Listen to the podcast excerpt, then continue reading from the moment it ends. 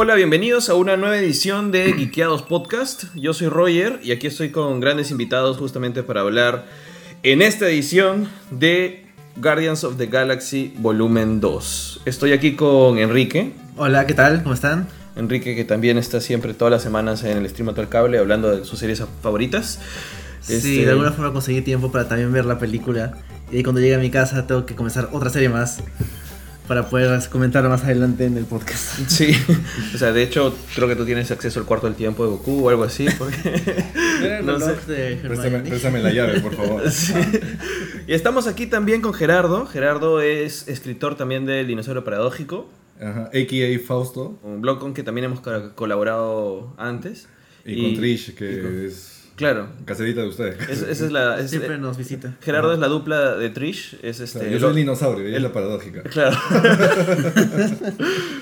sí, está. Y hace tiempo en realidad que queríamos que nos acompañes y qué bueno que hoy día se pudo al fin. Y con tráfico, pero se pudo. Se pudo.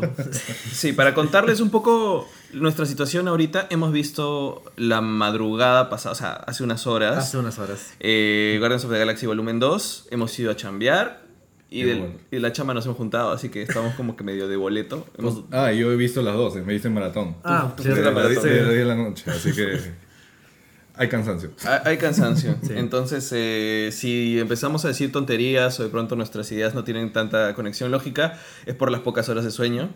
Pero en realidad teníamos que juntarnos porque no queríamos que pase la emoción de esta película ni de pronto también el hype por toda la gente que la está viendo ahorita. Creo que el tráfico de hoy debe Es ser... por culpa de los que están Sí. yendo a ver. Es cierto. Justo le estoy diciendo ese rollo, o sea, no hay forma que había tanto tráfico ahí. Claro, no, no es un concierto, no es un evento, es que la gente está yendo Al cine. a verla. Sí, porque de verdad hay mucho más tráfico de lo que realmente debería haber para un jueves normal.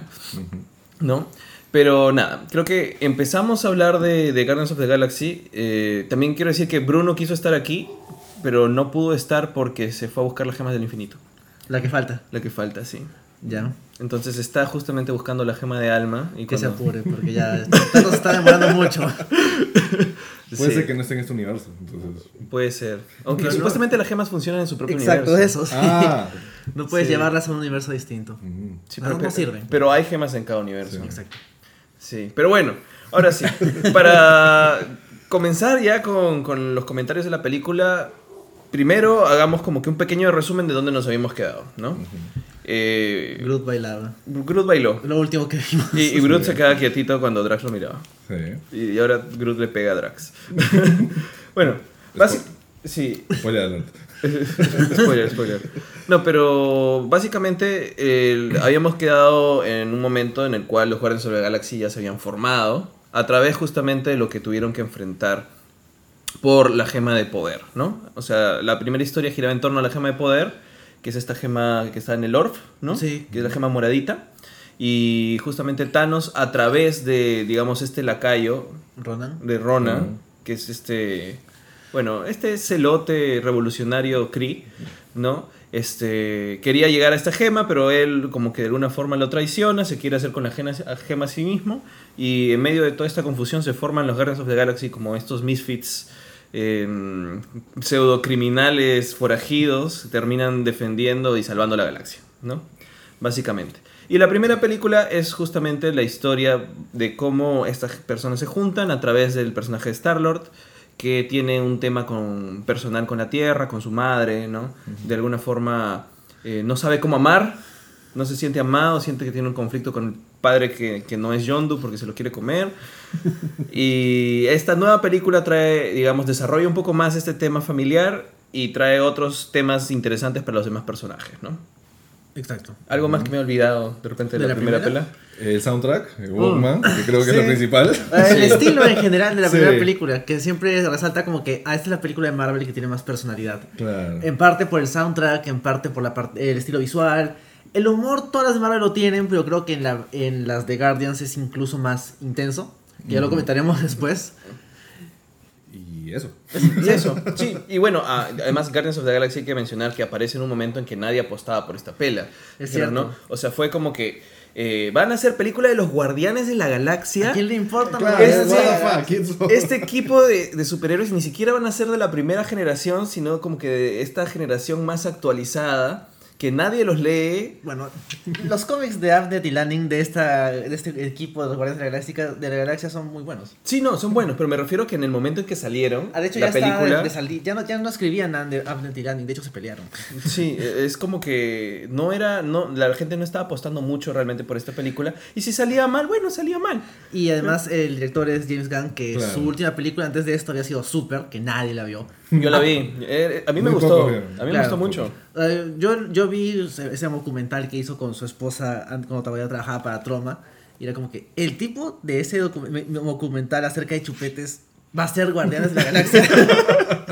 O sea, yo a James Gunn ya le había hecho como que. Le había, le había puesto el ojo. Traqueado, está bien. Sí, porque yo había visto PG Porn. ah, claro. Y que me dijo, ¿quién es este pata que hace algo tan hermano. chistoso? No, y PG Porn es, es, es porno PG. Y es chévere. Este, había visto, bueno, eh, su película, digamos que en ese momento fue el. eh, Su más importante. y más importante, que es Slither. Sí. Donde también creo que ahí desarrolló su amistad con Michael Rooker. Sí. ¿No? Este, y de ahí había visto Super. No me acuerdo si he visto otra más de James Gunn. Ah, No recuerdo, hay una más. eh, Tromeo y Julieta. Tromeo y Julieta. ¿Verdad? No, no la llegué No. a ver. No la llegué a Tampoco ver. la he visto. Es demasiado deep, no la he visto. Sí, no, no, no. Pero de alguna forma es, a mí me, me gustó que justamente a partir de, de James Gunn asumiendo Guardians of the Galaxy, como que Marvel empezó a querer encontrar directores un poco más...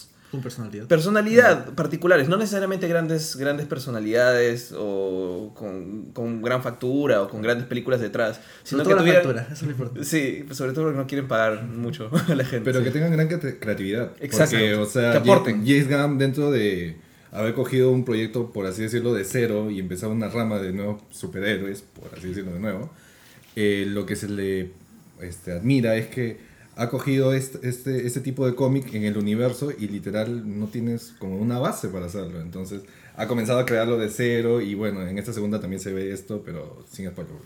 Sí. Sí. Entonces, eh, yo creo que lo chévere de esta película fue justamente eso y por eso a la gente le gustó, Mm. porque vio mucho de, de cierto amor por los personajes que tiene el director, porque él los ha asumido como suyos, Sí. por eso está en, la, en Infinity War viendo que los dirijan bien. Claro. Es- Ya- ¿no? Son sus creaciones, básicamente. Son sus creaciones. Son sus hijos. Sí. Y además que le, le pone este estilo personal. Yo creo que es una película, son películas muy personales, muy familiares para James Gunn y se sienten. Sí. No, me acuerdo que en alguna, también alguna anécdota que se decía sobre la primera es que James Gunn presentó un primer guion y algo bueno hizo Joss Whedon porque lo leyó y dijo, brother, acá no estás tú, vuélvelo a hacer.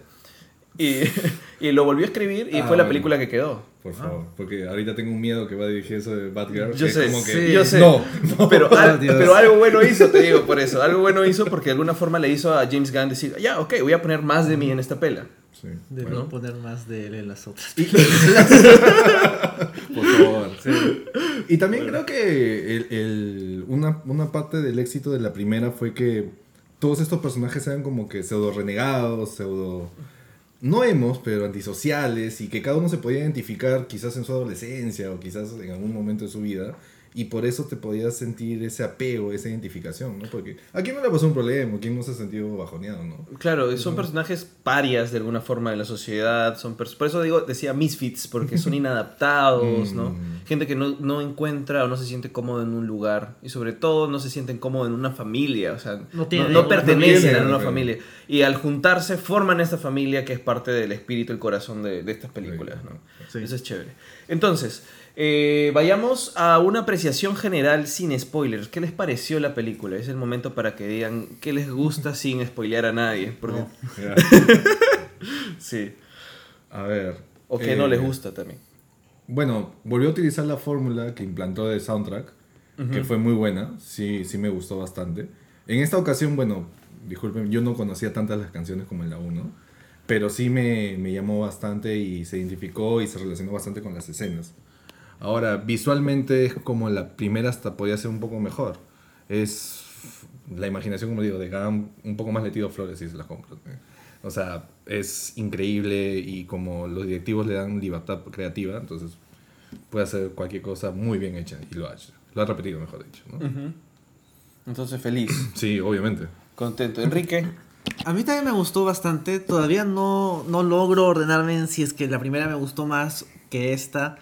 Porque las dos tienen cosas buenas y cosas que le faltan una a la otra. Mm. Yo sentía que la primera tenía una estructura mejor construida de la amenaza la sientes toda la película. En cambio esta, la amenaza es como que hay algunos villanos secundarios que te das cuenta que no son tan importantes y es ya en qué momento pasa lo, lo fuerte y demora un poco en llegar. Pero siento que esta es la película de los Guardianes de la Galaxia. Mientras que la... Y bueno, obviamente con más énfasis, en- énfasis en Star-Lord. Pero la primera ya la, sí la sentía como que Star-Lord y sus amigos. Claro. En cambio, esta sí era como que los Guardianes de la Galaxia. Presentando a Star-Lord primero. pero bueno, digamos que estaban más cerca de obtener ese balance. Y le daban sus momentos a cada uno, metían a otros personajes a la familia y los hacían encajar bien. Que sobre todo ese es, el- ese es el riesgo siempre cuando metes a más gente. Que es como que cómo los integras a este grupo que ya está constituido y que funciona bien estos cinco tipos.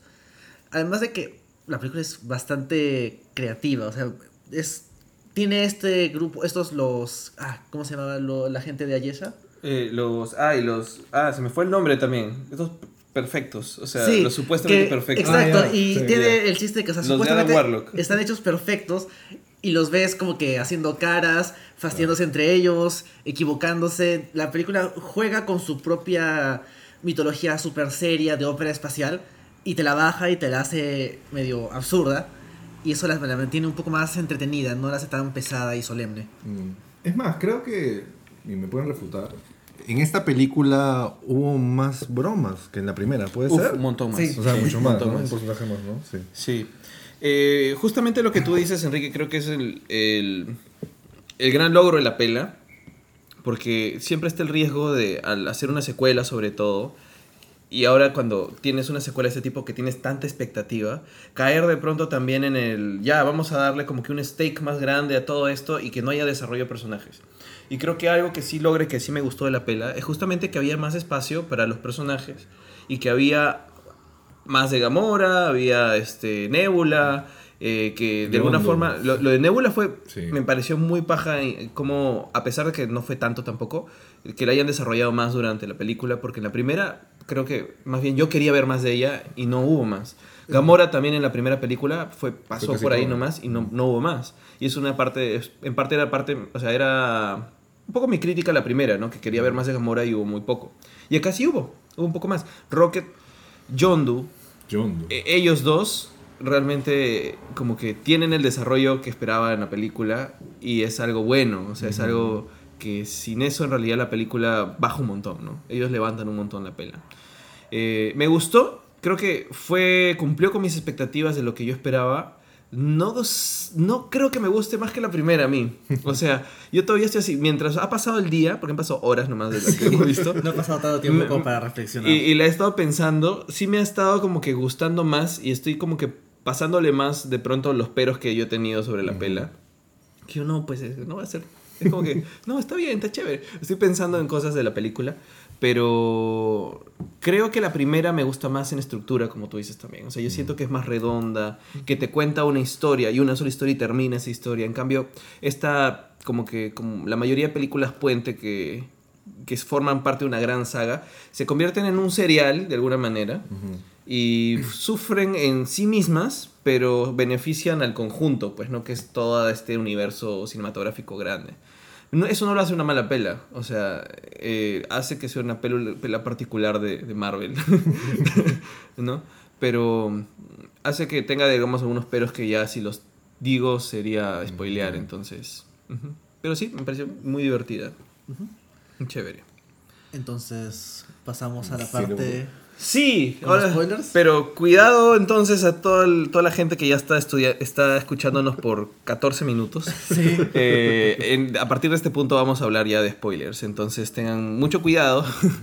Tápense los oídos. o si no, vean la pela y luego regresen al podcast, ¿no? Descárguenlo, Lo pónganle pausa. ahí, claro, como está en iTunes, en, en iTunes simplemente pones pausa y se queda ahí normal. Sí, perfecto.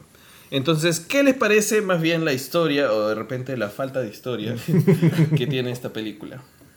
Como decía hace un rato, la película demora un poco en decirte esta es la amenaza. Y, o sea, llega un punto en que dices, ya, bueno, es, es ego. O sea, ego tiene algo raro. Claro. Tan buena gente no puede ser. O sea, que juegue con su hijo a la pelota con, con, ese, con esa bola de energía. Y- llega a ser un poco creepy. Tierno, medio tierno, Claro, medio es un sonso. símil de infancia. Exacto, de típico, decirlo, entonces como que- sí, Pero ahí- típico padre ya, americano que ya que hace no tuviste pelota. papá, juega conmigo un ratito si quieres. Claro, fue muy divertida esa parte, muy divertida. Sí, o sea, en general el personaje de Ego sí me gustó. Aunque me parece que esto vamos a comenzar a dejar de lado la tendencia de rayo en el cielo que destruye todo a cara gigante que destruye todo. Porque Dormammu también fue una cara gigante. Exacto. Ajá. Sí, pero eh, los momentos de Ego, Ego como Kurt Russell ahí interactuando con Star-Lord fueron muy buenos. A mí me gustó bastante. Y Kurt Russell es un muy buen actor que siempre está siempre aporta. Sí, eso sí, ahí como comentaba, bueno, que nos abrimos un poco, es que James Gunn ha logrado revivir a dos actores, por así decirlo. Es- eh, ¿Cómo se llama? A Carlos Stallone. y Sylvester Stallone. O sea, yo pensé que cuando Sylvester Stallone iba a hacer el, el cameo de su presentación, iba a ser como que un hola y chavo a la presentación de Miley Cyrus. No, pero sale como tres Sí, veces. por Sí, eso sí. te digo. Y es más, como, Ajá. te, como le comenté hace un rato, posiblemente no creo que haya salido para decir, formamos esto y nunca más voy a aparecer. O sea, Claro, por ahí leí de que la idea de Gunn es usarlos de nuevo. Claro. Sí, y, tam- y también otra teoría que estoy pensando es que no creo que, están con spoilers, no creo que Egos haya, haya sido eh, eliminado, por así decirlo. Creo que va a volver. Ahora, ¿cómo? I don't know, pero creo que puede regresar. Bueno, es un celestial. Es un celestial, pues, claro, entonces como que- introduce el concepto y No es, tan, no es tan fácil de vencer un celestial, es básicamente un, dios elder del universo. No es más que un elder del universo. Más. Claro. Sí. Bueno, de hecho, me gusta que Ego sí es un planeta. O sea, Sí, cuando- sí. eh, pensaba que iba a ser. bueno, yo confío en James Gunn. Sé que no iba a ser, no sé, que sea una nube como Galactus en Los Cuatro Fantásticos 2. Que eso fue horrible. Pero Tenía un cerebro como Ego, tenía un cerebro. Y tenía la cara de Ego, el, cerebro, el, el- el planeta de los cómics. Sí. Exacto. Entonces, o sea, sí apuesta por hacer las cosas raras de los cómics y le da su, su propio estilo. Y eso sí me, me gustó bastante. Claro, el problema era que al final se convierte en pelea con esta cara. Esa cara grande. Sí. Eh, a mí en realidad la historia... O sea, es una de mis primeras críticas a la película, porque siento que realmente no tiene mucha historia. O sea, al final de cuentas, eh, Star-Lord conoce a su papá, pasa tiempo con su papá, desarrolla a los personajes, que es chévere, hay secuencias muy bajas como todo el escape de John Doe, Rocket y Groot, y mató a todos sus Ravagers, le llegó. Claro. Los traicionaron, pues. Claro, pero fue como que le, o sea, no sé, en, esa secuencia es muy muy buena, es muy muy buena. Creo que empieza desde un poco antes, con Groot tratando de llevar Claro, la, to- todo la eso es paja. Es como que, brother, Todo eso es muy paja, pero después John Doe matando a todos los Ravagers es una, es una sinfonía musical de muerte y masacre que así nomás no ves en una película de, de superhéroes. Claro, y es Bueno. o sea, el, el- el tipo bueno. Y sabes que se lo merecen porque ya los has visto haciendo cosas malas. Pero es el tipo que te va a dar pena porque se va a morir en la película después. Pero es, un- es una masacre bien simple porque, o sea, no es como que súper violenta, es como que. Y la fecha pasa y ¡pam! Pero está matando a todos. o sea, no iban a ser como Tarantino, ¿no? Claro, Pero, exacto. Claro, no. Este, yo creo que eso fue tipo para mostrar, por así decirlo, que no, no sé la palabra, el lado malo de Yondu y que no te esperes el final. Puede ser. Y que- creo que Pero- han tratado de hacer esa jugada. Pero ta- también siento que es una cuestión de, de- de desarrollar esta relación que estaban haciendo entre, entre John Doe y Rocket, Ah, sí. ¿no? Como los dos matones del grupo, porque al final Claro. Rocket es el violento del grupo. Sí, eso sí. Sí. Es más, el monólogo de Yondu con Rocket en esa escena es muy feeling. O sea, Es muy como feeling. que tranquilamente, aunque me estoy abriendo, ¿no? Podrías ponerle que ese monólogo fue tan bueno como el de Punisher en Daredevil 2. O sea, me gustó. Aunque el otro es mucho más grande, ¿no? Pero Sí, el otro es largo sí- y uf, se sostiene Sí, claro. tiene una actuación increíble que de repente no se puede ver en un- una tipo persona animada azul, y otro azul. Un- pero- con aleta. Pero, claro, con aleta. Pero lo que me refiero es que esos desarrollos de personajes estuvieron muy chéveres, muy pajas, pero yo sentía que eh, los dos primeros actos casi no tenían tensión, no tenían amenaza, como Claro. es lo que te estabas diciendo. ¿Tú, Roger, has jugado Mass Effect 2? El uno, Ya. Porque Mass Effect 2. hay gente azul. Ah, ah, hay, hay- bueno, es que solo son mujeres. Este, en Mass Effect 2, o sea, la, la trama es súper simple. Es como que tienes que entrar a este sitio y cumplir esta misión. Entonces, no tiene tanta trama como el 1 y el 3, pero en lugar de trama, tiene misiones de lealtad en la que conoces mejor a tus compañeros. Ya. Entonces, yo siento que la película ha ido más o menos por esa ruta. La trama es más o menos una excusa para tener estas, estas, Estas relaciones. Ya, yo siento que es eso. Yo siento que eh, también me, vuelvo a mencionar lo del serial porque si hubiera una serie de Guardianes de la Galaxia, este hubiera sido el mejor capítulo del mundo. O sea, es como que... Claro. Pero siento que había como que algo antes, que viene algo después, y como que no es muy cerrada en sí misma. Claro. Y que tranquilamente podría haber sido como que cuatro o cinco episodios de todo esto, como que dentro de una, de una temporada. Pero no lo sentía como que tan cerrado como una película en donde de pronto, como en la primera, desde el principio había tensión porque había una amenaza. Claro. Que por más que el villano era malo, Ronan no es, un villano plano que no pasa nada. Y con Russell es chévere, es un buen actor y como personaje es paja. Demora mucho en sentirse de que hay, un, hay algo en riesgo o que hay un peligro. Exacto. Y estos pequeños momentos de, de tensión o de, de, mm, estos secretos que quería contar Mantis y que de pronto hay algo que está pasando y que no sabe qué es, no son suficientemente fuertes como para que los personajes cambien sus acciones o que quieran hacer algo al respecto, porque Star-Lord no se da cuenta hasta que es demasiado tarde, ¿no?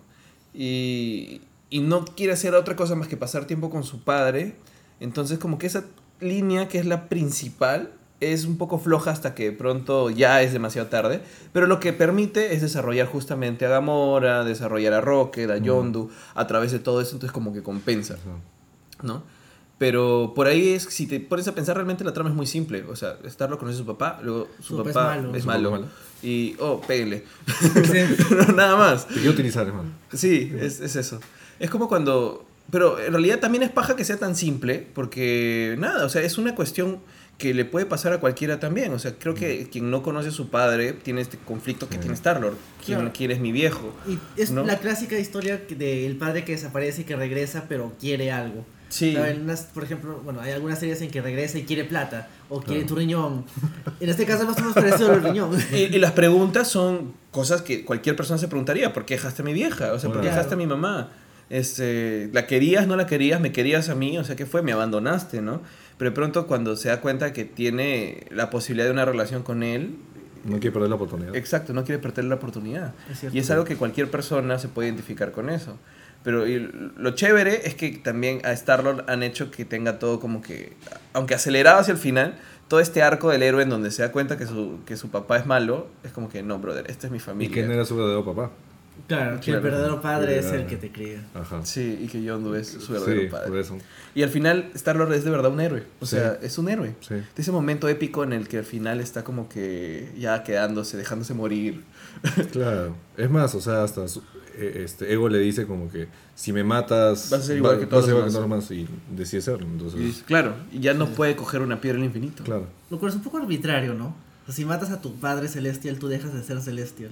Es un poco arbitrario. Sí, eso no me- Es como que hay que bajarlo a Star Claro. Pero- no puede ser tan fuerte. Claro, o sea, lo tenían que nerfear. Sí, o sea, exacto. digamos, yo también cuando vine y hablé con Roy un rato, o sea, a Gamora la exploraron más, pero sentí que en esta película medio que la nerfearon un poco, para que no sea tan principal como en la 1.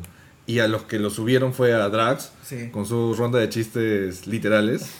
Este, bueno, Yondu y Raccoon, que, Dios mío, hay que hacerle un par de estatuas. Y darle espacio para que entre Nebula, que creo que con sus pocos minutos encajó muy bien, explicó muy bien su historia. No, fue una grata sorpresa, sí. O sea, yo no me lo esperé. O Y sea, contrasta bastante bien con el resto del equipo. Claro, y una nueva este, Guardian que venía a ser Mantis, que entró como que la mascota de Ego y después comenzó a tener un poco de personalidad, eh, conflicto de intereses y al final decidió apostar por, eh, bueno, por la amistad o con Drax, ¿no? Sí, Pues, hay hay algo que justo comentaba sobre todo esta, este coral de personajes, es que funcionan en el espacio, funcionan porque están en esta película. O sea, si tú quisieras agarrar esos estereotipos y ponerlos en la Tierra, nadie se los creería. O sea, no puede existir alguien como Mantis, como Drax, no.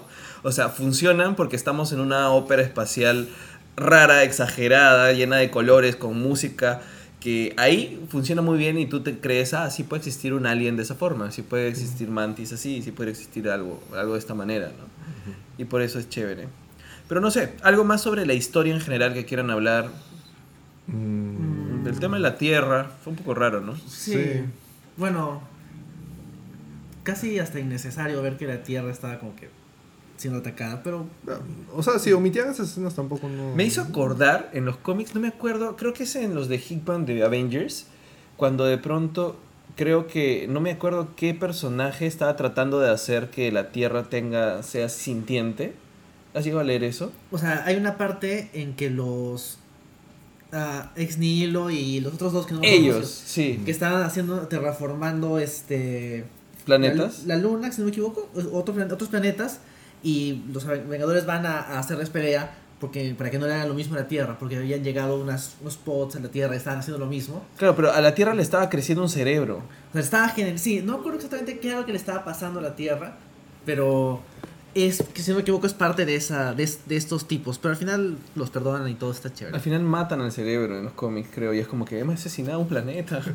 Pero la cosa es que, eh, no sé, no lo sentí tan necesario, pero tenían que hacer un plan mal, un plan malévolo, destructor del universo y del- de la galaxia. Pero ya es fácil que te Ah. sientas mal de, oh no, va a pasarle algo a la Tierra y yo vivo acá. No, y Claro. también tenían que hacer un, un plan un poco grande para un Celestial, pues. Sí, Porque no iba a ser como que un chiqui plan para tan personaje tan importante, por así decirlo, ¿no? Claro, aunque yo sentí este que de alguna manera me, me importaba más que le pase algo a la gente de Sandar en la 1 que Mm. a toda la gente de todos los planetas que han pasado. Claro, porque son planetas bastante genéricos, no los hemos visto. Sí, y no había como que alguien al que, al que me, me interese, ¿no? Bueno, pero cuenten un poquito más de los, los personajes. Creo que podemos pasar a los personajes, ¿cierto? Sí, creo que sí. Sí, no había problema. ¿Con Bueno. cuál quieres empezar? Ya hemos comentado un poco acerca de Ego, no sé si es que Ya. faltará algo más acerca de él. No, Dego, creo que no. O sea, eh, Kurt lo hizo magist- magistral para hacer un Celestial, un planeta también al mismo tiempo. Sí. Y bueno, vamos por los demás. Podría ser. A ver, lo- las sorpresas. A mí, bueno, el personaje que más. Como que, bueno, el personaje, otro personaje nuevo que es este Mantis. A mí me gustó bastante. O sea, encaja bien con el equipo y esta relación amical que tiene con, con Drax Con es Drax. graciosa. O sea, se contrastan bien. Y sí, pues o sea, funciona bien. A pesar de que no hace mucho. O sea, no es como que no está ahí pegándole a nadie. Bueno, hubo un momento en, la, en la película en donde lo hace dormir a Ego, que fue importante. Claro, ahí para sí. ganar tiempo. Claro. Y la aparición de. del- o bueno, la, que Baby Groot tenía que poner la bomba y todo eso, ¿no? Sí. Y no sé, sentí como que al final de la película esa relación Drax este Mantis como posiblemente algo más, podría ser amoroso, quizás no el término, pero un chiqui crash, por así decirlo, porque al inicio le decía, "No, que eres fea, que Pero no pasa sí, nada." Pero yo creo que va a ser una cuestión más de padre e hijo, ¿ah? ¿Ah, sí? Sí, porque eh, le dijo, me haces recordar a mi hija. Era, ¿Te acuerdas? En esa Ah, conversación sí. que le Que dice. decía que era inocente, que era como... Que era inocente, que repugnante. No, inocente. Este, pausa, pausa para todos. Acaba de llegar Santiago. Hola, perdón por la tardanza. Santiago finalmente sí pudo llegar al podcast. Está aquí con nosotros también para comentar. Y Santiago, ya estamos hablando con spoilers y todo lo demás. Ah, ya. Así que, nada, ¿qué te pareció en general la pela? Puedes meterle como que spoilers. Todo mi flow, ya. Sí, todo tu flow. Eh, me pareció buena, la película de hecho muy buena. Eh, ya sabíamos que James Gunn tiene un poco más de libertad para escribir más que nada porque no está unido a la Tierra. En cambio, las películas que sean de superhéroes que estén dentro de los Vengadores o que tengan relación, sí están un poco más limitados porque tienen que seguir una, una línea editorial, por así decirlo, porque no es editorial. Pero Pero no, claro, no pueden hacer algo que de pronto destruya la Tierra porque hay otros personajes ahí. Claro. Lo, lo único, lo que sí me pareció chévere fue que no se alejaba totalmente de la Tierra, porque sí veíamos, comenzó igual que, que la 1, el comienzo en la Tierra, fue chévere, y, y, y regresamos a la Tierra, incluso una de las semillas que había plantado Ego en la Tierra comenzó a florecer y a comerse la Tierra, que fue bacán. Este, incluso si hubiera avanzado un poco más, de hecho veíamos algún Vengador tratando de detenerlo o algo así. Bueno, creo que ellos no van a Missouri. Por suerte no llegó a eso. ¿eh? A mí me, me molesta un poco cuando abusan de los cameos de otros personajes. En cambio acá es, o sea, están en el borde de la galaxia, entonces están lejísimos y me gusta que sea algo separado. Y bueno, la película me, me gustó bastante, me pareció una buena secuela a, a la primera. La primera de hecho me gustó más. Pero esta creo que trabajó bien la parte emocional, que no, nunca habíamos visto tanto en una película de Marvel. Entonces eso estuvo bien bacán. Eso es lo que, lo que más rescato de la película y en general es, es una buena película con un buen, buen argumento y más que nada un buen tercer acto, ¿no? Porque al comienzo puede ser un poco flojo incluso, que no vemos el conflicto.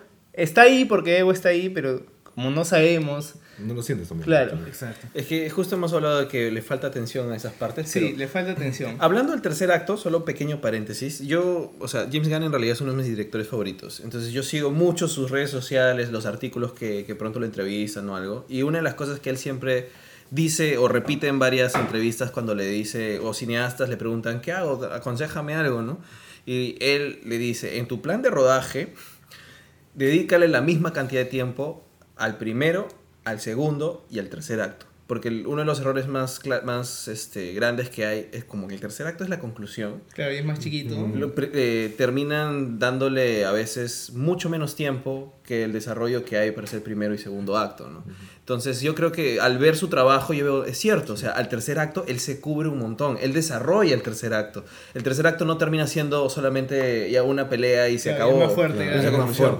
Su tercer acto realmente es muy bueno y es su fuerte va ahí. Porque es ahí donde desarrolla un montón de cosas, hace secuencias, este, termina de cerrar las líneas de un montón de cosas, ¿no? Hasta en esta película literal te hace llorar. Sí, Literal. Sí, con Yondu. Este, bueno, creo que hemos hablado bastante de, Star-Lord, ¿no? Creo que sobre eso, como, ¿hay algo más de hablar de Star-Lord? O sea, la película de hecho es bien Star-Lord céntrica. Es verdad. Sí. Es inevitable. Entonces, Pero no, no es como, o sea, pero no es, digamos, el gran atractivo como personaje tampoco. O sea, me refiero, es un héroe, ahora lo han vuelto más héroe y lo han vuelto... Que, Con la bueno, autoner- ¿no? autonerfeada. claro. Sí, autonerfeada porque ya no tiene, ya no puede coger una piedra del infinito, Claro. ¿no? Pero Rocket y Yondu son mucho más poderosos como personajes en esta película, creo ahora, ¿no? Sí, creo que Rocket es el, el más, el que más nos hace fácil sufrir. Porque, o sea, con, con Peter, con Star-Lord, como lo acompañamos y ya también nos, nos sentimos felices de encontrar a su papá y todo. Pero al final es como que un poco regresó a su, a su estado inicial y, y peor porque, porque había perdido como el, el poder que tenía, por así decirlo. Claro que evolucionó en, o sea, en algo personal, que, que es bueno. Él es el que- capitán. que es- Claro. Pero, pero, o sea, el personaje, gran cosa, o sea, gran diferencia no hay con, con lo que vimos en la primera película. En cambio, en Rocket, habíamos visto un vistazo así de que, de que el pata había ¿no? sido maltratado y que, y que no se atrevía a querer a la gente y todo. Y acá lo han, o sea, han usado eso un montón. Le han dado también mucho más tiempo en pantalla que a otros personajes. Ah, eh, y la imagen que hacen de que Yondu se parece a Rocket es Sí, bien sí, paja. sí, sí, sí, sí, es muy, muy chévere. bueno. Es bien paja. Ese momento, ese, tú lo decías, Sí. es ese monólogo de Yondu, ese momento en que lo confronta y se Claro. entienden. Es conmovedor, es fuerte, es, es bastante bien hecho. Y es un mapache. Y es un O sea, mapache. sacas emoción de Claro. un mapache hablando con un tipo azul con aleta. Y eso es, ah, es la, la virtud de, de la película. Oye, pero los mapaches son, son los animales más, más humanos que existen. Claro, a mi roba. parecer. Porque Roba. roba. Bueno, acá en la Roban, película vuelve a robar. esconden. O sea, Sí, Es un panda de basurero. sí. Sí. Me gustó que usaran esa, esa imagen que, que normalmente... O sea, ahora yo creo que es más que nada en internet que se que ponen esos videos chistosos, un montón. O sea, han reemplazado a los gatos los mapaches porque los mapaches son mucho más chistosos. Y un montón de gente ha comenzado a mandar, a, a llamarlos como pandas de basurero. Y de la nada en la película tenemos esa, esa imagen y a mí me, me encantó que la metieran, ¿no? Sí. Y te voy a preguntar, ¿eso, es mejor? Y, no, es, es peor. Bueno, el recurso de que Star-Lord tiene como que referencias de la Tierra y que nadie más lo tiene Sí. siempre funciona. Sí, eh, solamente una pregunta más. ¿El, el Milano se murió para siempre? No, No, sí, ¿Por pues, qué? por- porque Rocket con su pistola mágica... la- No, pero es que después se volvió a destruir o no. Pero se ¿O quedó, en, no, por ahí? no, se quedó en otro planeta. claro. Ah, entonces de ahí Claro, lo van a porque después se van al planeta Ego, pero Mm. dejaban el, el Milano ahí. Y a Rocket se lo llevan los Ravagers. Es verdad, entonces Sí. la puedes recuperar después. Sí, sí. Cierto. Bueno, ¿qué otro personaje podemos conversar? A mí me gustó, o sea, de hecho está en un segundo plano, es bien secundario, pero ni siquiera me acuerdo cómo se llama.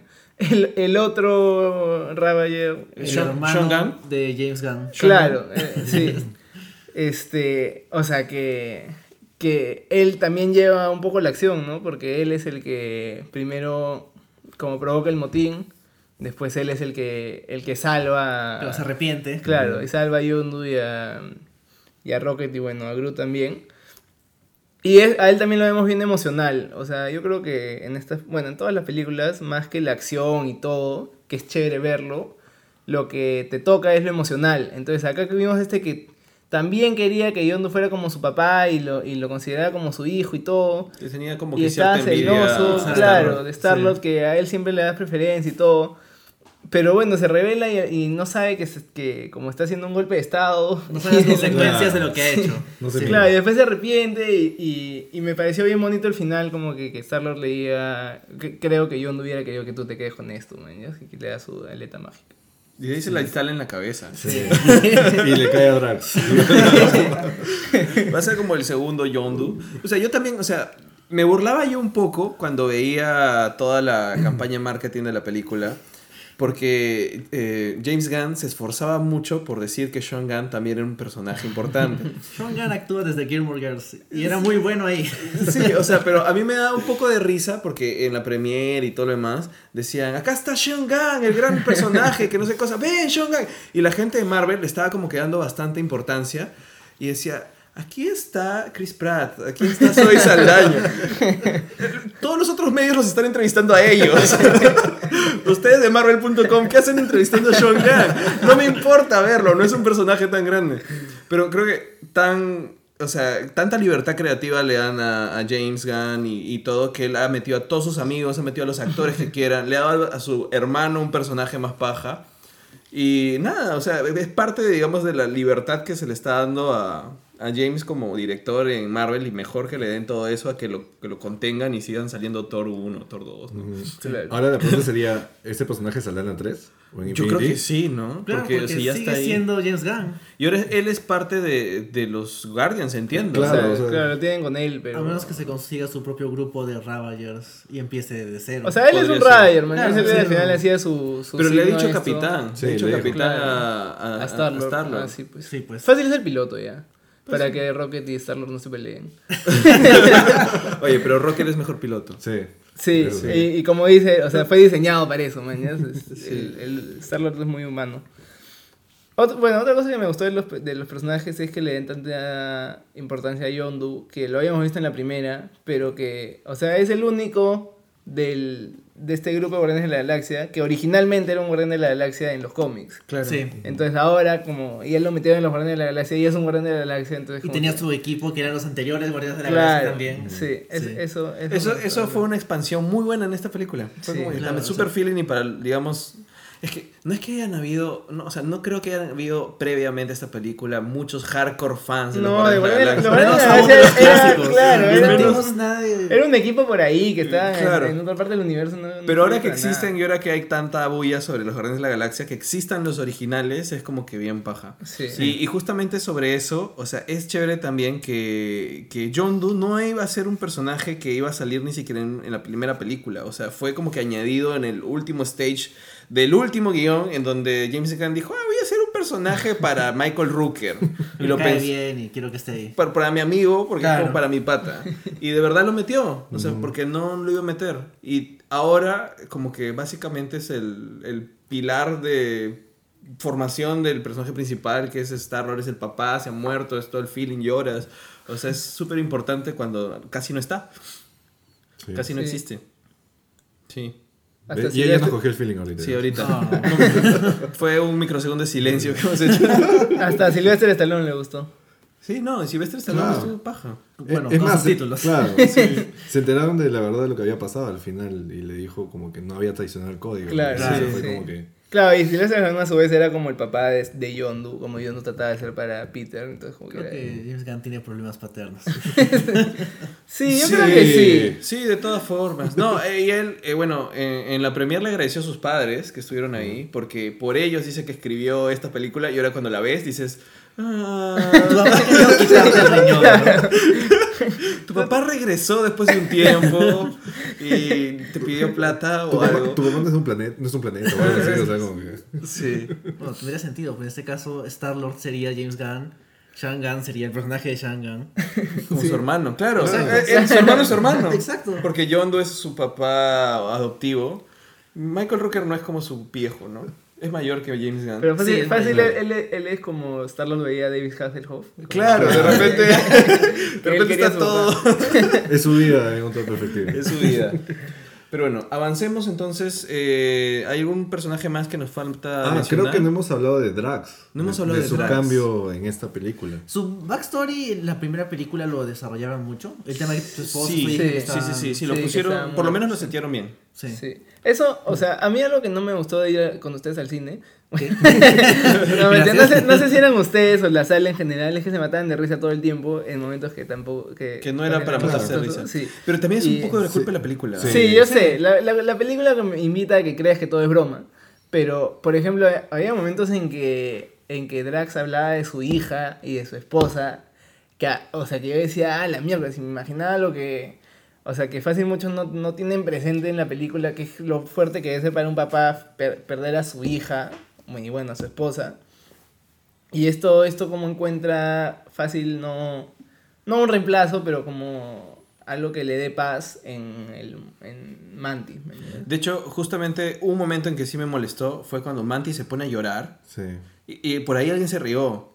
Y es como que, brother, Mantis está llorando porque está viendo cómo se siente claro. Drax por dentro. Y a Drax lo ves como tranquilo todo el tiempo, Sí. pero está llorando por dentro. Creo que estos dos personajes son su, su antítesis, ¿no? Porque, o sea, Drax siente, pero no lo demuestra. Y ella siente todo. Y Mantis demuestra todo al, al extremo, ¿no? Y justo Claro. pasó en esa escena cuando le contó sobre su hija, su madre, y, y Mantis le tocó y se puso a llorar. Eso no era gracioso para Claro, mí. no era Y gracioso. la película no tenía la intención de... No. Bueno, siempre hay un Bueno. desatinado por ahí. Sí, pero bueno. Eh, me gusta Drax y, y Mantis como, como dupla. Yo por eso te decía que creo que puede ser una cosa más padre-hija de que... Sí, yo también lo veo más, más paternal que, Más paternal. que Sí. romántico. Y está bien. Además porque, que es horrible. Porque si fuera... si fuera, si fuera, si fuera dentro. padre-hijo... No, si fuera romántico sería un poco raro porque Mantis de verdad es muy inocente. Y sería... Sí. Y veces es un monstruo. Bueno, Drax es inocente a su modo. También, sí, sí. es inocente. Sí. Este, bueno, lo que me gustó de... Bueno, es- hay todo un cambio, ¿no? De ahora Drax que se mata de risa de todo. Porque en la primera no era así, en la primera es todo amargado que quiere matar a Thanos. Y acá como que ya coge todo al chongo, que, que me, me parece bacán. Porque, claro, vemos que, o sea, él está sufriendo por dentro, pero, o sea, su forma de lidiar con eso es tomando todo con buen humor. Y creo que bastante ha aportado además a, a este Drax que está mejor desarrollado que en la primera, que es que la actuación de Batista. Ha mejorado un montón. Oye, o sea, todavía no es buena, pero comparado con la primera, No, pero yo creo que es un ojo de James Gunn para agarrar a Batista y darle un personaje que sí pueda, o sea, acoplarse a él. Claro. Personas O que, sea, no que- claro. que se justifique la mala actuación. Sí, es sí, como que... claro, es un personaje así que no, no sabe no, bien cómo- Claro, no creo que Batista pueda hacerte otro personaje, pero encaja en Drax. Ha sido el rey escorpión en la 3. Y dicen que es bastante bueno como matón en la última de James Bond, pero claro, es matón silencioso. Claro, pero pero no es- eso no es un personaje. Tú pega, no hables, una cosa así, ¿no? Como que... pero Drax es un personaje Sí. y es algo que alguien como él lo puede hacer y que tiene no solo la capacidad de hacerlo, pero sino hacerlo bien. O sea, Drax es súper chévere. Sí. ¿no? Em, yo quisiera, o sea, yo creo que voy a, que voy a esperar hasta el último punto para hablar de Gamora, porque tengo muchas expectativas con Gamora. Pero, no sé, ot- no, Gamora no, de Nebula, perdón, de Nebula. Tengo expectativas con Nebula. Mm, Nos falta, creo que solo Groot. Solo Groot, bueno, Baby Groot. Y Él- tiene él- claro, él- Bueno, él- no, eso para los créditos. pero, o sea, Groot hace el personaje por solo ser Groot, o sea, Sí. cada una de sus apariciones te da ternura, te causa gracia, su inocencia, o que no entiende las cosas muy bien, o no las quiere entender, o quiere fregar, ¿no? Pero, sí, y al final cuando sale el, el Young Groot, que es como que... Joder, Claro, el es típico adolescente que está claro. ocupado en sus cosas. Bueno, no yo, sentía que estaba cochino, ¿no? O sea, no, yo Sí, pero que- las ramas por ahí. Pero, o sea, yo creo que Groot, más que, claro, su, su trabajo de hacernos sentir ternura y como que, ay, qué lindo Baby Groot.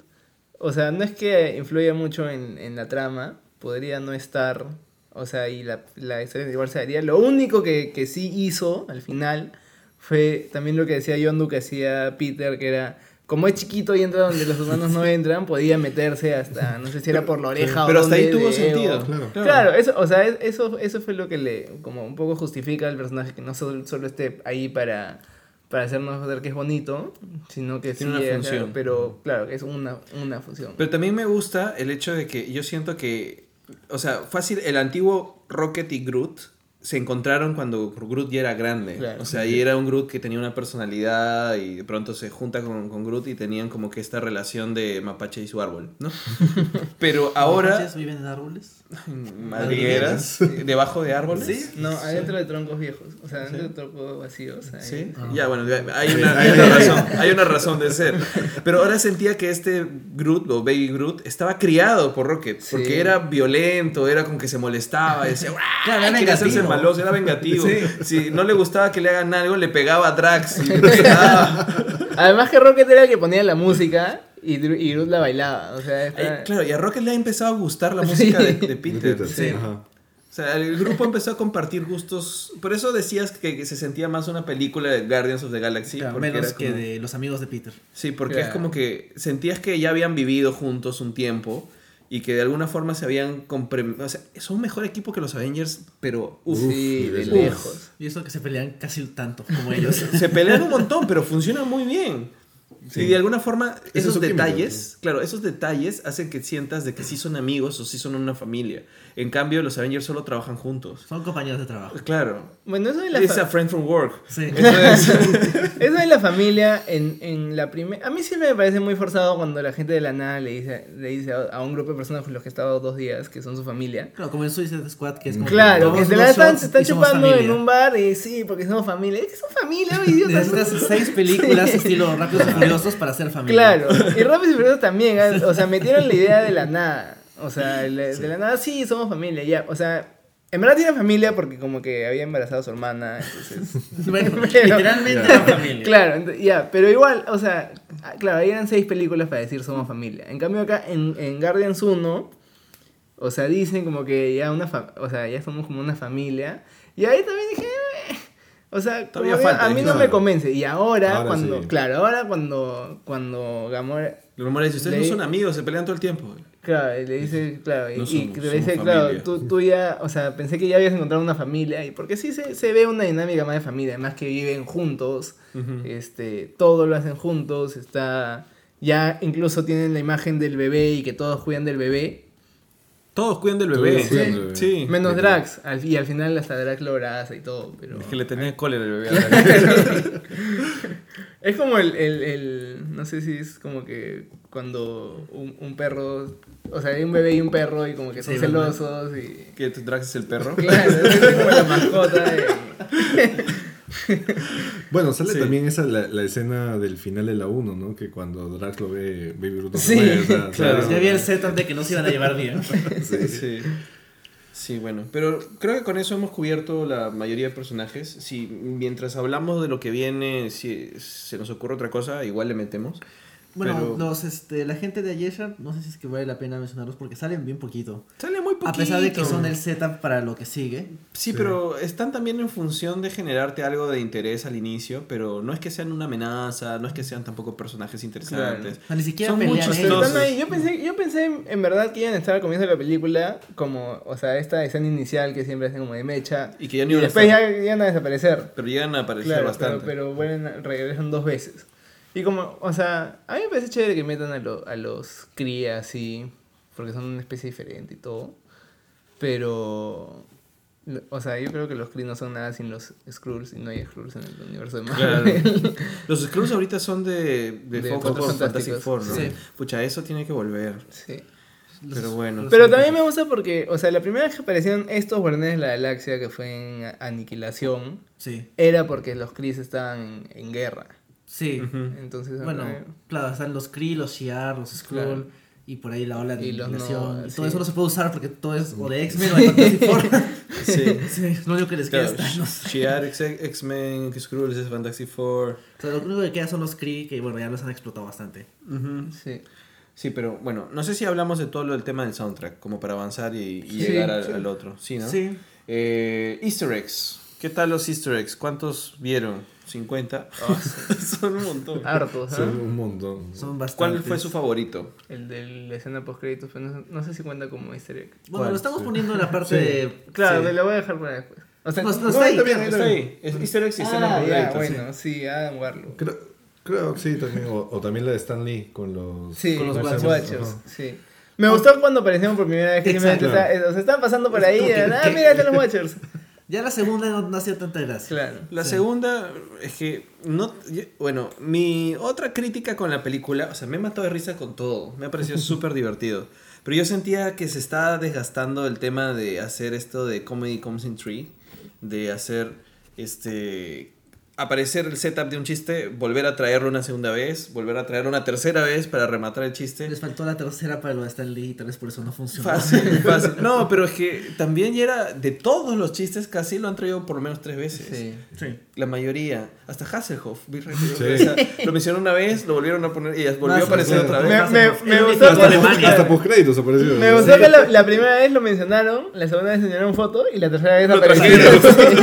Pero merecía su cameo. Sí, sí, sí. Y me, o sea, y me da risa que al final también sale como que su Bailando, cara, bailando. también. Y canta la canción Sí. de los créditos. Sí, o sea, me gusta la pena, me mató de risa, pero, o sea, decía, hay cosas que de pronto hacen que ya no te tomes tan en serio, porque de verdad todo el tiempo es como que... Claro. Sí, no Sí, puedo otra vez, otra vez, otra vez. Entonces, como que podía en algunos momentos desmerecer los momentos más tristes o momentos más emocionales donde sí me quería comprometer de ese, Claro. a ese nivel, ¿no? Pero creo que justamente en los momentos emocionales, como por ejemplo la parte en que muere Doe o cuando le hacen su funeral, Sí, justo ahí no hay nada, ¿no? ahí no hay. O por ejemplo Claro. cuando están, cuando tienen estas conversaciones Gamora y Nebula son como que el momento nada más y ya nada. Tal vez el- ahí se les va de la mano el- cuando es con Drax y Mantis, que también son momentos como que más emocionales, pero ahí sí se van en chiste. Sí. Sí. Pero tal vez porque consideran que esos personajes son más de chiste que Star Que lo son, porque hacerlos, hacerlos serios no, hubiera no funcionaría ni con Drax ni con Mal. No, pues, Ah, no, y no, eh, Batista no, no. No. Pero bueno, a mí me gustó este que aparecieran los Watchers de todas formas. Sí. Yo tenía la teoría de que Peter Dinklage iba a ser Uatu. En, No. en Bueno, no, Infinity War. no está ahí. No está, no es tiene pues. que ser Claro. este parecido a como salen ahí. Sí. Pero como verdad. ya salieron los diseños de caras, Sí. dije, ah, entonces no va a ser la Y cara de Dinklage. sí, entonces sí. Dinklage no va a ser Uatu. Y Tiene que ser Pipe el troll. Va a ser Pipe el Troll. Sí, y no porque sea pequeño, sino porque da, pues si lo ves se parece. sí. a mí no me gustó el diseño De la cara de los de Watchers. de los Watchers. Me no, gustó que salieran. Sí, a mí también me, me encantó que estuvieran ahí, pero no, no me parecían, o sea, muy de mentira. Sí, O sea, sí. pare- parecía que tanto se han esforzado por animar a Rocket, a Groot, a todos. Claro, y ellos son Y como de plástico. Sí, ellos me parecen muñecos así como su cabeza. es- Sí, pero también podría ser como una- un primer vistazo que a veces, como pasa en algunas películas, sueltan trailers o pseudofiltradas y ahí lo mejoran para la Claro, o sea, siguiente. tú dices que puede ser claro. como una prueba. o sea, Ajá, que lo están esperando los filtros. Cuando, de los- cuando salga de los- verdad lo van a arreglar. Claro. Sí, a mí sí me gustaría que saliera Uatu en Infinity War, ¿no? Que- porque Sí. es como que esto ya es el evento grande que podría destruir el universo por completo. Los Watchers tienen que verlo. ¿Dónde está? Pero, igual, o sea, eso no sé, o sea, mira, en los cómics funciona para contar historias que nadie más, o sea, se puede enterar, Ajá. pero Pero son en verdad los Watchers solo- no hacen nada. Solo miran. O sea, solo miran. Entonces, si está ahí, Sal- Hay para- algunas Watu, historias y que, o sea, un claro, Watu que se revela y, Y luego. pum. bueno, por eso lo matan, pero... Sí, sí. Aunque me, parece, me parece curioso que puedan usar hasta a los Watchers porque ellos salen en los cuadros fantásticos. Sí, Algo tiene claro. que haber dado a cambio. sí, Claro, eso quería saber, Sí. hasta qué punto han llegado los derechos. o La, la gran ¿no? teoría es que a través de que en el tráiler de Thor Ragnarok sale este dibujo de Kirby que es de los Cuatro Fantásticos y que ha salido ahorita el cameo de los, de los Watchers, que digan que algo está cocinándose ojalá. con los Cuatro Fantásticos en el MCU. Será Pero para una MCU teoría. fase Sí. 17. Yo me imagino que este Fox va a querer algo a cambio, entonces o va a ser en el mejor de los casos plata, de ya, to- toma, te lo pago, dame mis cosas, o va a ser como que yo quiero algo para mis X-Men, dame algo tuyo que yo no puedo usar. Mm, ¿Qué cosa? No sé, no se me ocurre No sé. qué. O sea, lo, lo- lo que a mí se me ocurre, porque no hay mucha información, no hay nada, y lo único que podemos hacer es teorizar, es que realmente lo hayan vendido, pero, o sea, o- pero es bien, bien raro porque no está en el modus operandi de Fox. O sea, Fox ha hecho tres veces reboots de los Cuatro Fantásticos para no ceder los Claro, derechos. Fox Y no necios, descartado hacer secuela. No, o sea, el, el- Sí, el que nunca peor. se estrenó, claro, el que nunca se estrenó, La de Corman. la de Corman, la otra y, y la última que es Malaza, y todavía no han dicho nada, y dicen que puede haber secuela de esa. Sí. Sí, y de hecho Marvel es bien tacaño, así que dudo que de buena gente han dicho, bueno, vamos a separar caja para pagarle a Fox para poder poner esos cabezones. No. No, hay algo ahí. Hay algo ahí. Lo que a mí me intriga mucho es esas dos películas que ya tienen fecha y no tienen título. O sea, ese es el tema.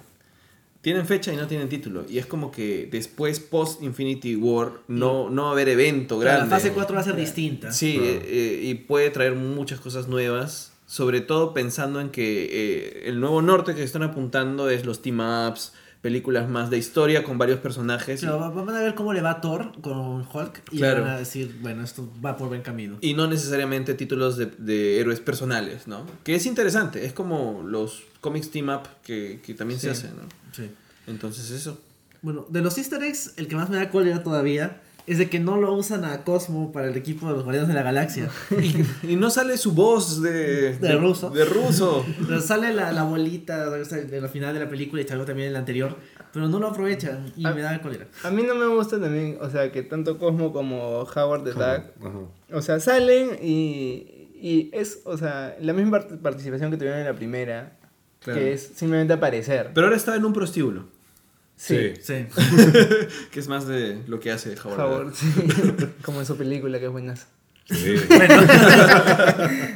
este bueno de ahí no digamos mm, no creo que se considere Easter egg todo el tema de Silvestre Stallone porque sí sale más de una vez no, no sé, sería- O sea, más Es easter egg sería su equipo. su equipo Claro, ¿no? Sí. sí. hacia el final y bueno han salido un montón de cosas pero creo que hemos hablado de lo más lo más notable Sí, o sea, no se me De- ocurre otro easter egg. quiero ver otra vez la pela y ponerle pausa en el cine no pero favor. esos saltos que hacen de planeta a planeta de plan- Ah, de- sí, Sí, debe de- haber Ah, algo. debe haber más debe haber, Porque sí. se detienen, por ejemplo, en uno en que están peleando dos tipos. Sí, yo dije, quise ¿qué ver- ver? ¿qué ¿Qué es eso? es ¿Qué es eso? Y también, Por un momento pensé, ahí va a salir este Hulk estilo gladiador, pero no eran, eran Ah, tipos más genéricos. ya hubiera sido chévere Sí. No sé Pero qué también no se podía concentrar sacar. mucho porque también ponían unas muecas. Sí, sí. Una, o sea, eh, este, no me acuerdo, creo que fue John Doe, dice que esto es como que genera efectos en los mamíferos. Sí. Sí. Y Groot entonces es un mamífero. Porque Groot verdad. te dice que estaba moviendo la cara. Bueno, o sea, dijo que era dañino para los mamíferos, pero supongo que se le mueve a todo la cara. A pero- todos los seres vivos. Sí, o sea, a Groot no le iba a hacer tantos efectos secundarios como a Claro. los mamíferos. Tal Claro, de vez. Sí, repente to- vez. todos de- después se fueron al baño y Groot no, man. Bueno, puede ser. Puede ser. O tal vez es un mamífero. Sí, bueno, es igual de, Una es igual de posible, Es creo. un árbol. O sea, O sea, es un árbol que habla, espacial. podría ser mamífero. Sí, exacto. Puede ser lo que quiera. De repente mm, mama, pero no leche, sino ¿Sabía? sabia. Sí, o sea, Groot es macho, así que por eso no, no podemos identificar si es Sí tienen mamas, glándulas Sí. mamarias de sábila. Me, Sí. me gustó que Drax le preguntara a Ego si tenía pene. Es que es algo que Drax preguntaría. Y también confirma que está familiarizado con la anatomía humana o la suya es muy parecida. Sí. Sí. Sí, Sí. sí. Y bueno, ¿qué expectativas tiene entonces para terminar con lo que viene?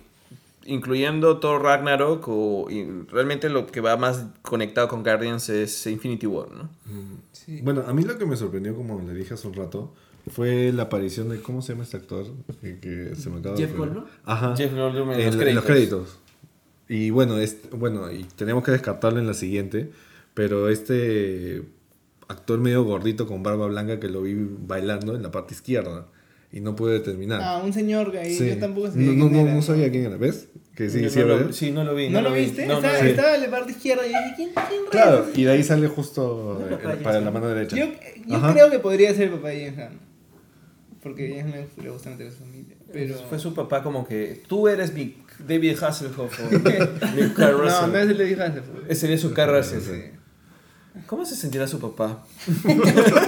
Bueno, contento de que su retiro está financiado. claro. También. Eh, bueno, en realidad lo más emocionante de esto es el hecho de que es oficial y sabemos que los Guardians of the Galaxy se van a juntar con los Avengers y que van a tener participación en Infinity War. Y de alguna manera, eh, no sé, a mí me, bueno, a mí me genera muchas expectativas. No, a mí también, pero tengo una duda, porque justo salió el tema hace un rato que Guardianes como equipo funciona mejor que Avengers. Sí. Y si los juntas, no lo a cada uno- sin querer. cada uno va- Avengers claro. están peleados. Va a ser... Sí. Hay dos equipos de Avengers, que el equipo de Tony es bien tonto porque es como que él, claro. él y Visión, Sí. porque Roy está mal, ¿no? Sí. O sea, Capitán América tiene más gente, de alguna manera. Pero yo, creo, yo creo que, o sea, esa sí hubiera ha sido un- una pataleta del momento, porque al final, al final de la película incluso dice, bueno, ya, o sea, tú sabes que... si me necesitas, sí, sabes que si, llamas. tú- si me necesitas, estoy acá. Yo, yo sigo pensando que Civil War tuvo que tener otro nombre, tipo, no sé, Confrontation o algo así. Claro. Y no usar ese Es que cliché. justo porque- saliendo del cine estábamos hablando que a Marvel hay que enseñarle que war implica guerra implica ejércitos. ¿No? Claro, Porque Infinity War tampoco va a tener tanta gente. Sí, o sea- no es un ejército. Bueno, Bueno, ¿cuántos- son cuántos dijeron que? Tiene 66 Ahí está, personajes sí. con nombre. Pero un bueno. pero o sea, no recuerdo el término militar, pero el más chiquito es de 100 personas. O sea, Bueno, me imagino que el lado de Thanos tendrá sus 100 genéricos. puede ser. Bueno, pero va a estar la Black Order. Va- va- van a Sí, estar los hecho, va a Nova. tener su gente con nombres. Van a estar los Nova. Van a estar los entonces, Nova. miles. Tienes razón. Sí, podría se ser, podría una, Sí. podría ser una war. Sí, tienes razón. Pero bueno, yo les decía ayer también que, o sea, una guerra también es más que una batalla, son varias batallas. Ah, que- Exacto. entonces eso también tendría, tendrían que hacer porque, o sea, en Civil War, bueno, se me echaron dos veces, creo, claro. O sea, no, y uno ni siquiera fueron todos, pues una, o sea, la segunda fueron solo Tony. Claro, pero decir el combate sí. hagamos y esto no, no, no, no- Claro, no no hace la guerra guerra, sí. grande, ¿no? La guerra implica más cosas. El punto es que en realidad lo que parece por la información que está saliendo y todo lo demás, que la primera película Infinity War es más o menos lo que en los cómics se, se desarrolló como del Thanos Quest. Claro, buscando Por- la gema. Porque Kevin Feige ya ha dicho que el personaje principal es Thanos, que a, a partir de Thanos es que se cuenta toda la historia. Entonces es Thanos juntando las gemas. Lo Sí. que va a implicar que le saque de la cabeza Visión la gema. Que se que, lleve que se todo lo lleve que se lleve la que está con los con los Nova. Sí. ¿No? En Wakanda Claro. creo que también había una. No, no No, sabemos. en- Bueno, bueno, sí, el sí, coleccionista El tiene coleccionista una. tenía. El solista tiene sí. la, el No, Aether. No, tiene dos. La de Tiene dos, realidad. sí. ¿Ya tiene dos? Sí. ¿Cuál es la otra? No sé, pero cuando le dieron el Aether ya tenía la... No. Sí, la, Él- la que... él la- no tenía la de cuadrado los- el- los- ¿El Tesseract? Sí. No, el Tesseract se lo llevaron a, a Asgard. A Asgard. ¿Y porque Asgard tenía el Tesseract? Ya, pero este, se él lo- dijo, te voy a final". dar el Aether porque no me puedo quedar con dos gemas yo". Ah, Ah, Sí. ya. Entonces se la dio al coleccionista. O sea, en Asgard está eh, la gema de espacio, eh, la gema de realidad está con el coleccionista, la gema de tiempo está con Doctor Strange, la gema de ¿Alma? de alma, Mente. no, de- de, Mente, de está mente con está Vision. con Vision. La gema de alma se supone que está en Mjolnir. Según tú. Sí. Según- Se supone que está en Mjolnir. ¿Cuál falta? Esa. cinco? No, son, Son seis. seis. Son seis. Nos faltarían dos. ¿Cuál- cuál No, pero solo falta un, solo falta la, la de alma. Pero hemos mencionado espérate. cuatro. Tenemos el Tesseract. El Tesseract, El espacio, Aether. Sí. Tenemos este. Mente en visión. Mente Visión, la de, la de Guardianes de la Galaxia. Claro, Poder la con los Nova. La de Ronan y la de- Al- alma en... En, no, pero ya dijimos Visión. Necesitamos No, papel. no, ah, ya, Thanos, Google, Thanos, Google, Thanos. Google. Tesseract. Thanos, H es este Hammer, ya este Sol, A, eh, Aether, está con el confuso. coleccionista, N, Necklace, Tiempo, este, O, Orb, Poder, que lo tienen Eh, los Novas, y la S es la del Scepter en visión, ya, ahí están, ahí están todas. La del cetro, que está en Visión. Sí, Sí. ajá. Y ahí están las seis. Entonces Thanos va a pasearse y va a probablemente matar a Visión y va por eso, Bueno. por los Novas supongo que invol- involucrará a los Guardianes de la Galaxia. Además de que Asgard va a caer en, ahora en Thor Ragnarok, así que va a ser Sí. más fácil. Sí, también. Y no creo que la casita donde está guardado el ojo de Agamotto resista mucho a Thanos. No, además la, la deja ahí, ¿no? Sí. no la está usando. Si no, la tiene como que tapar. Claro, si, si, si no puede con Caecilius, que era uno, uno de. Uno o sea, de uno ellos, igual ¿no? a Sí. ellos, o sea, del mismo nivel. Claro, ¿cómo va a poder contra Thanos? De hecho, el único que, que de alguna manera podría pegarle a Thanos según los cómics es Odín. Pero no sabemos Sí. qué onda va a pasar con él o con todos los Asgardianos. O con Anthony Hopkins. O con No, Anthony en no ¿Verdad? sabemos- ¿Qué, eh, qué la vida Porque, o sea, Loki al final el- o sea, Era- es sí. lo último que sabemos de Odín. O sea, se supone que lo reemplaza, pero Claro. por ahí sale Odín en. Han salido fotos como Exacto. un loco calato en medio de Nueva York. ¿Ah, sí? ¿Es Sí. muerto o no está? No está muerto. Claro, está- yo sé que no está muerto, pero no, sé, no sabía que está. O sea, en teoría, otras teorías. Esta es la sección de teorías locas. Eh, eh, de alguna forma, Thor está buscando a Odín en, en Nueva York. Y por eso probablemente va con, con Stephen Strange para Sí. decir, oye, ayúdame a encontrar a mi viejo. No sé, está por aquí calato. ¿No? O sea, se ha perdido su viejo. Oye, eso es Va a poner poco sus triste. Sí, de repente. Sí, eso es muy cruel. Sí. No te burles de la gente que No, sus no me estoy burlando, es, es triste, sí. Entonces, este, por ahí va a ser la cosa, ¿no? Pero no sabemos en qué va a terminar porque en teoría el Ragnarok mata a los Asgardianos, Sí, ¿no? Destruye todo. Sí. Mm, ¿No se, se dan cuenta que este año hay dos películas cósmicas y una muy, muy grounded, muy local, que es la de Spider-Man? Sí. Como que Spider-Man en su barrio y las otras son cósmicas antes de Infinity War. Sí. Pero bueno, ¿qué otra teoría loca hay? ¿Dónde? Sí, estamos en teorías locas. Teorías locas. Bueno, otra cosa que, que no, no tengo muy claro es el hecho de que ya sabemos que Adam Warlock va a existir en el Claro. universo de Y MCU. ya se confirmó en la Y 3. claro, James Gunn ha dicho, Adam Warlock va a estar en la 3 La 3 es, la 3 es después de. después de las dos Pero de que se Avengers. está metiendo un personaje, un personaje importante. Es un personaje que estar en, las Infinity War. sí. sí. Pero no va a estar. Pero ¿estás seguro que no está? O sea, él ha dicho que va a estar en la 3. Claro, y Fácil ha dicho eso y. además ya tiene muchas cosas Infinity War y Infinity Gauntlet. Y de alguna forma, para desarrollar Vis- también. Visión ha reemplazado a Adam Warlock. No, además no tendría sentido que lo metan Entre ahí comillas. porque primero se tendría que mechar con los guardianes, que sería en la Exacto. 3, y después recién meterse ahí. Por eso no sé qué van a hacer con Adam Warlock porque no pueden usar su historia en los cómics. Porque él está muy ligado a, a la gema de alma. Al menos que al final de toda su mecha con los guardianes termine siendo como que el guardián de la gema de alma o algo. O sea, ¿no? en, en algún momento le van a ganar a Thanos y algo tiene que pasar con las gemas, ¿no? Sí, algo Sí. tiene que pasar. Entonces Adam Warlock se quedará con la de alma, supongo, después. Tal no, vez. No tengo idea. Tal vez sea una escena, una escena post créditos después de Infinity Gauntlet en que agarra la gema y se la queda. ya está. Porque, nada, o sea, el, el final de, de- en los cómics de, del guantelete es justamente cuando Nebula le quita el, el guante a Thanos, ella lo termina venciendo, y Adam Warlock se une con la gema de alma, y ya las gemas se empiezan a separar y todo lo demás, ¿no? Pero nada de eso lo pueden hacer. ¿Estamos hablando de, de teorías locas o de Infinity War? Las, las dos cosas. sobre Infinity War. Ya, porque- Infinity War y Guardians of the Galaxy 3, ¿no? Ya. Las dos juntas. Una pregunta, ¿cuándo va- ¿se sabe cuándo va a entrar Nova? O sea, El Nova, el Nova, Nova, sí. Richard Ryder. Sí, No se sabe, No ha no, hay nada. pero va a entrar, o sea... No Ah, se existen sabe. los Nova Corps. Claro, tiene que pero- existir, Sí, pero- pues si lo, si lo meten no creo que sea para no usar el personaje más chévere. O sea, O sea, bueno, Sam también es bueno. no, ya, pues, pero... No, no o sé. sea, digo, un, un Nova. O sea, Claro. Sam reemplazó a Richard. A Richard, Ryder, sí. No sé. No- tal No. vez se sentiría muy parecido a Star-Lord porque es como que un tipo. Mm, Star-Lord resalta en su grupo porque es el único humano. claro. Entonces, si le metes otro humano dentro del... Sí, no, pero no tiene que ser humano, ¿no? Ah, O sea, podría ser un Nova... O sea, podría ser un Nova, pero ya no sería Richard ni Sam. Ah, claro. Porque ellos sí son humanos. Podría ser. Lo que a mí me tiene como que emocionado y espero que lo hagan. O sea, yo sé que van a hacer este momento Capitán América versus Thanos cuando Cuando obviamente y- sí, sí, le da su discurso moral porque tú sabes que Capitán América no le puede pegar a Claro. Thanos, pero igual se va en contra de él y toda la vaina. Pero lo que me gusta es que han hecho este Guardians of the Galaxy que, que Nebula crezca como personaje y está, han desarrollado esta parte de historia distinta a los cómics, pero que encaja perfectamente en lo que podría venir con ella venciendo a Thanos. Porque en los cómics a Nebula le hacen como que una especie de maldición en donde se vuelve una especie de zombie, o sea, como que tiene un... Por todo el tema de la muerte, la obsesión con la muerte de Thanos y que ya lo había traicionado, como que era como una leprosa espacial, ¿no? Ya. O sea, y era la tortura que le hacía Thanos a Nebula. Y acá han puesto, en vez de eso, que Thanos la torturaba cambiándole las partes del cuerpo. Es igual físico. Claro, Es- igual es- es, es con un de vida con partes que no tienen vida. Exacto, vida y muerte es el hecho que ella es media robótica, esta versión, como que Thanos igual la ha torturado así toda su Claro. vida. Pues no sé si sea vida y muerte, ¿ah? creo que es vida y no vida. Vida y no vida. Sí.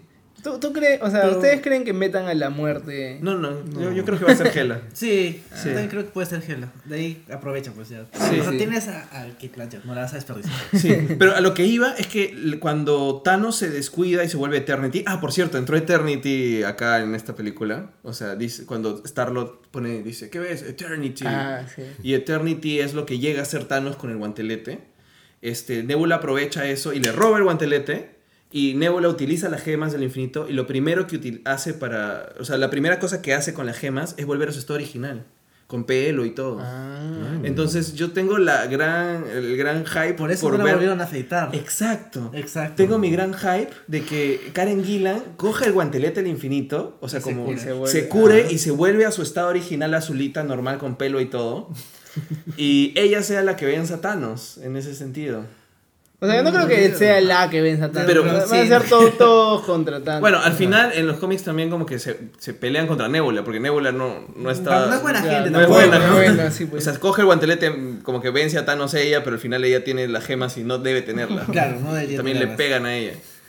Y otra cosa es que justamente eh, Thanos en esta historia del World, o sea, después del Thanos Quest es Infinite Gauntlet, ¿no? Sí. Sí. Eh, lo que pasa es que tiene como que a Mephisto y tiene a Lady Death, ¿no?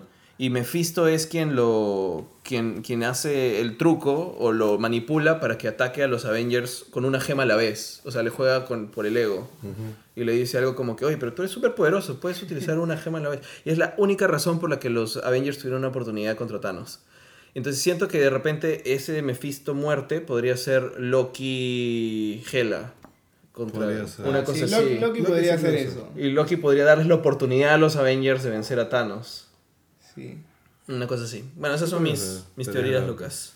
Ahorita justo me he puesto a pensar si los guardianes van a salir en esta película, ¿seguirán usando la fórmula de soundtrack? No sé, de repente entran sí, y empieza a sonar. Claro, eso, eso me intriga, ¿no? ¿Cómo será, no? Y ser que se sienta que vienen de otra película. Claro, y no sé, salen los Avengers y todos se caen, ¿no? Claro. O que ahora Star-Lord tiene más de 300 canciones. Tiene Sí, un zoom. Sí, sí, sí. Está está Eso me dio mucha risa. Bueno, pero Sí. al- algo que, o sea, algo que no me gustaba mucho, o sea, no, que no entendía mucho, es como el pata por 20 años, no, ya, 12 años, ¿cuántos años? ¿Quién? Ah, que tenga tantas referencias No, de, de no, la Tierra. a- eso además, o sea, que cuando, cuando se fue tenía 10 años, entonces, o sea, es un poco improbable que sepa tanto. Pero además que he estado escuchando las mismas 12 canciones por tanto tiempo. Y, o sea, porque solo tenía el Awesome Mix Volume 1. Volume one. Ujú. Es- se supone, o sea, eso es lo que habíamos entendido. Pero ahora Rocket le pregunta a John Gunn, como que ¿tienes alguno de los cassettes? Claro. Habla de las eh, copias. Dice, ¿tienes una de las copias de la música de, de, de Peter? Claro. Se supone o que le han hecho que- copias O sea, digitales. no, yo creo que hay más de, o sea, que, que escucha más de 12 canciones, ¿no? Porque, o sea, había agarrado un cassette que fácil no era el que tenía en el momento en el, en el Walkman. Es verdad, porque lo único que podrían haber copiado era del volumen 1, supuestamente. Supuestamente. Aunque, Pero- claro, el volumen 1 era el que le dio su mamá. Claro, Ajá. pero de, de hecho él tenía otros cassettes. Cassettes propios que, Sí. bueno, le gustaron, pues. Claro. Sí. O sea, Sí, se puede pues. encontrar un Zoom, se puede encontrar otros cassettes. Sí, en el espacio. O sea, ni siquiera acá en la vida real se puede encontrar un Zoom. O sea, de hecho, en este disco de oro que mandaron al espacio, este, pusieron música. claro, Sí, está claro. este, la canción de Es real. Sí. Bueno, entonces, nada, no sé, ¿hay alguna otra cosa que quieran decir? Ya para terminar, Mm, ¿alguna otra teoría loca, expectativas? ¿Qué viene? Ahora viene Spider-Man, viene Thor Ragnarok. Que salga Agent Venom en Guardianes alguna vez. Pucha madre, eso sería Pucha. increíble. Mira, A mí lo- me gustaría que hagan lo de. Primero que Venom se. O sea, no primero, pero que en un momento Venom se le, se le ponga a cada uno de los guardianes, como pasa en Ah, los cómics. sí. Y cuando se pone a Groot es como la cagada, porque ahí no hay oportunidad. A mí me gustaría que si vayan a hacer Venom, lo hagan más parecido y así de prolongado como fue en los cómics eh, la saga del traje negro. O sea, ponte que en Infinity War 2, o sea, en Avengers 4 eh, o algo, Peter en- encuentre el Sí, traje. eso sería lo ideal, que lo encuentren en el espacio. Claro, y- pero como en los cómics, que no lo use siempre, o sea, lo guarda, pues, ¿no? Lo- porque en los cómics eh, la dependencia fue progresiva, ¿no? O sea, Sí. que a veces lo use, a veces no lo use, se lo pone, se lo saca y de pronto cuando ya empieza la cosa, ya dediques un Homecoming 3, digamos, a desarrollar toda esa, esa saga del- de, de Venom, ¿no?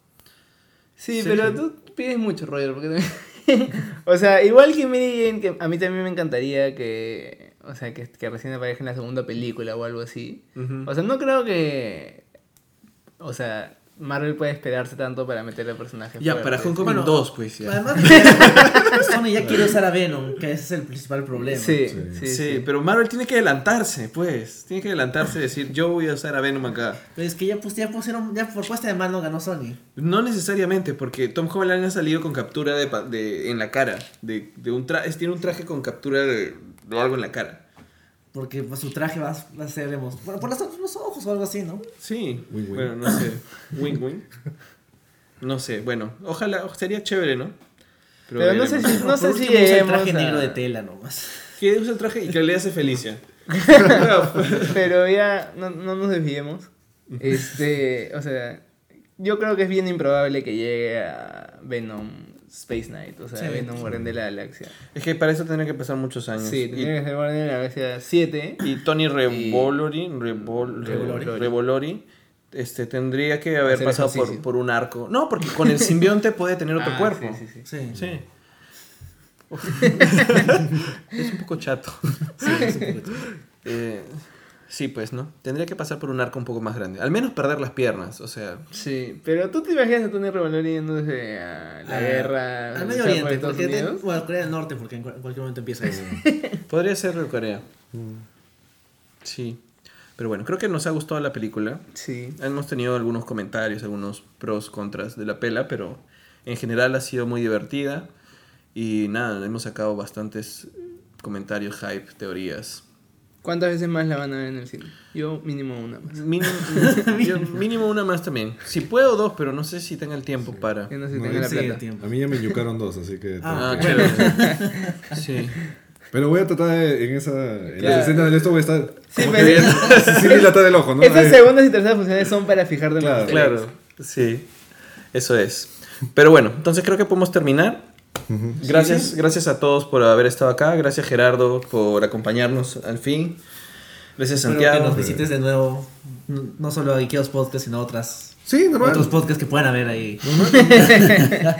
De series, de cómics. Vamos a tener en realidad eh, cosas, Spoiler, spoiler. cosas, cosas nuevas. Así que atentos si están escuchando este podcast a las siguientes semanas que vamos a ir soltando sorpresitas. Siempre refresquen el SoundCloud a cada rato, a ver que sale algo nuevo. Sorpresitas porque vamos a estar como que anunciando novedades en Geekeados, ¿no? Que van a ir saliendo. Así que nada, así que estén atentos y sí vayan, al- vayan al cine, ¿no? A Sí, vean la película. Sí, vayan a ver 2. Vale la pena totalmente. Sí. Bueno, eso es todo. Bueno, como siempre nos pueden encontrar como Geekeados Podcast en iTunes y en el canal de SoundCloud de Geekeados como Geekeados Podcast. Y en Facebook como Geekeados y ahí. Ahí está el podcast. Y, y ahí salen todos los links a todo. Así Y en, en Twitter como Geekeados y en Instagram como. Ya, También pueden visitar el dinosaurio Ah, paradójico también en Facebook, ¿no? sí, da- dale, dale. No, Dale, nada, sí, es- eso. eso, que es, fue una locura con Trish hace muchos años y se mantuvo sostenible en el tiempo, ¿no? Y nada. Eh, es más, estamos viendo lo de escritores invitados. Si alguien quiere escribir, bienvenido sea, no hay problema. Genial. Genial. Sí, entonces bueno, muchas gracias otra vez y Adiós. nos vemos. Cuídense.